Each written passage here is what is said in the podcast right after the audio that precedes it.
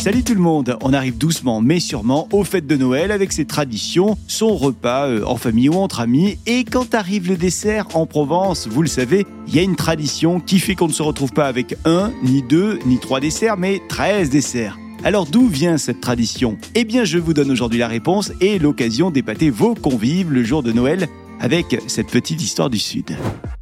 La première mention de nombreux desserts remonte à 1683. C'est le père François Marquetiste, un curé de Marseille, qui les mentionne. Il ne donne pas le nombre exact de ces desserts, mais en tout cas, il en fait l'étalage dans euh, ce qu'il a écrit Explication des usages et coutumes de Marseille. C'est d'ailleurs dans ce texte qu'on verra apparaître la présence des fruits et de la très célèbre pompe à huile. Il n'y avait donc pas 13 desserts à l'époque, mais le père Marchetti fait mention dans ses écrits de 13 pains, dont 12 sont des petits pains qui représentent les 12 apôtres et un 13e pain plus grand pour représenter le Christ. On tient là une première piste sur nos 13 desserts.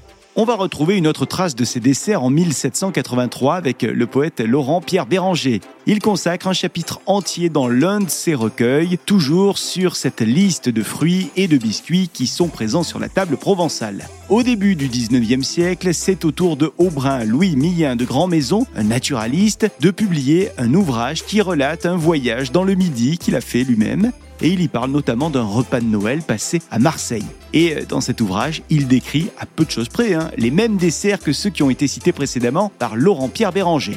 Le temps passe et certains commencent à se rendre compte que cette tradition de Noël se perd en Provence. Alors, en 1854, l'association des Félibres, qui a pour but de sauvegarder et promouvoir les traditions provençales, une asso qui est portée euh, par un homme que vous connaissez bien, Frédéric Mistral, cet asso va remettre cette tradition au goût du jour. Et ce n'est pas Frédéric Mistral lui-même qui euh, en parle, mais l'un de ses disciples, François Mazui, qui énumère une nouvelle fois les desserts qui sont présents à Noël. Il le fait dans une chronique sur les coutumes marseillaises. Il ne donne toujours pas le chiffre exact de ces 13 desserts, mais il en cite quelques-uns. Il faut attendre 1903 pour qu'un premier chiffre soit donné, et ce n'est pas un Provençal qui le donnera ce chiffre, mais un Américain, oui oui, Thomas Janvier, qui décrit un gros repas de Noël auquel il a participé à Saint-Rémy de Provence. Il dit avoir été époustouflé par ce repas à Saint-Rémy, un repas dans lequel il est exigé d'avoir selon lui un minimum de 7 desserts, et non pas 13. Il publie ça dans un livre intitulé